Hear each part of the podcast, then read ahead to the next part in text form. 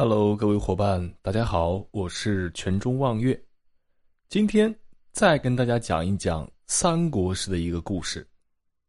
说此人勇武过人，为蜀汉立下了汗马功劳，最后却被诬陷谋反，而被一灭三族。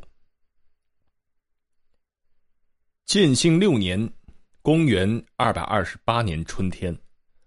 蜀汉丞相诸葛亮率大军兵出祁山，开始克服中原的第一次北伐。北伐之初，蜀军进展顺利，陇右的南安、天水和安定三郡反魏附蜀，关中震响。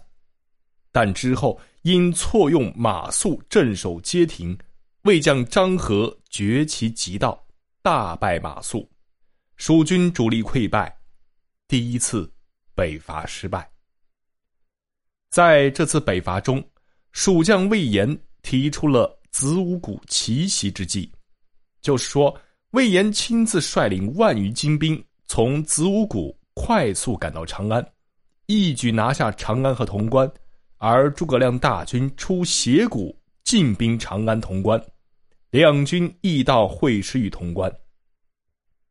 诸葛亮一向用兵谨慎，认为此计过于凶险且难以成功，故弃而不用。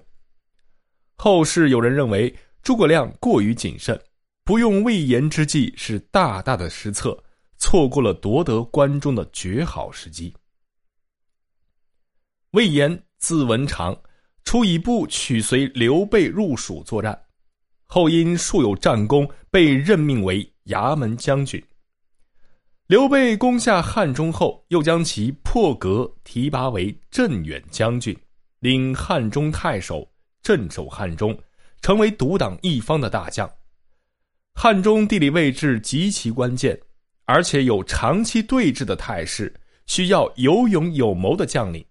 这也是刘备选择由魏延镇守此地的原因。刘备称帝建立蜀汉之后。魏延晋封为镇北将军，依然镇守汉中。在小说《三国演义》里，说到魏延投诚于刘备时，当时身为军师的诸葛亮就说魏延脑后有反骨，此人绝不可用，让刘备杀掉他。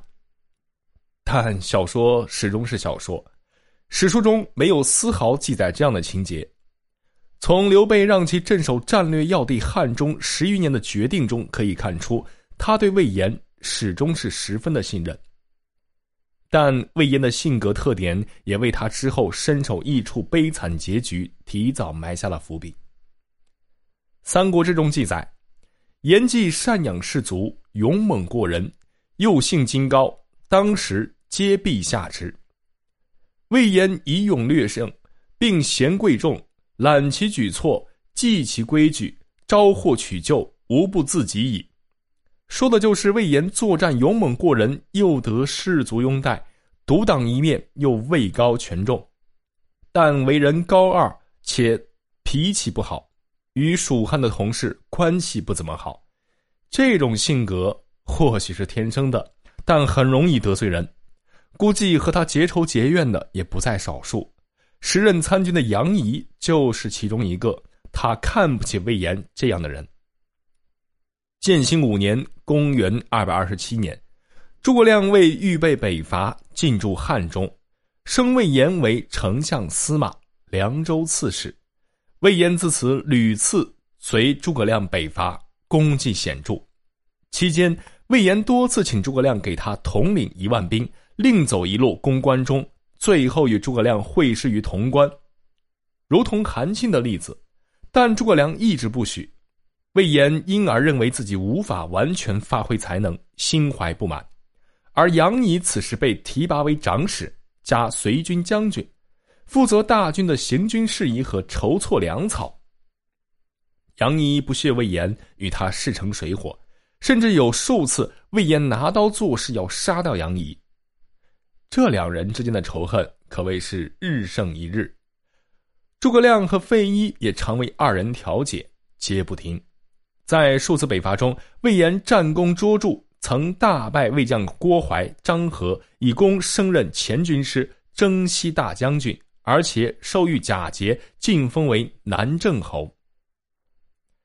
在彼时蜀汉无大将的局面下，魏延俨然成了蜀军的柱石。再加上高官显爵，旗帜愈骄。建兴十二年（公元二百三十四年）八月，诸葛亮病死于五丈原，大军都随杨仪徐徐退回，令魏延断后。此时，身为先锋的魏延却大怒道：“丞相虽然身亡，还有我呢。”怎么能因一个人的死而荒废天下大事呢？再说我魏延是何人？怎么能受杨仪的摆布，做断后的将领？就这样，两人都互相上表刘禅，说对方谋反，一时难辨真假。而朝中的董允、蒋万等朝臣都更相信杨仪，蜀军之中，王平等将领也坚决拥护军师的左右手杨仪，而率军退回。魏延众军皆散，魏延一看大事不妙，与其子数人逃亡，但被马岱率军追上斩杀。杨仪用脚踏着魏延的头颅骂道：“庸奴，你还能再作恶吗？”以谋反之罪诛灭了魏延三族。魏延死后仅仅一年，杨仪就因愿望于上而获罪，被废为平民，并流放于汉家。到了流放地。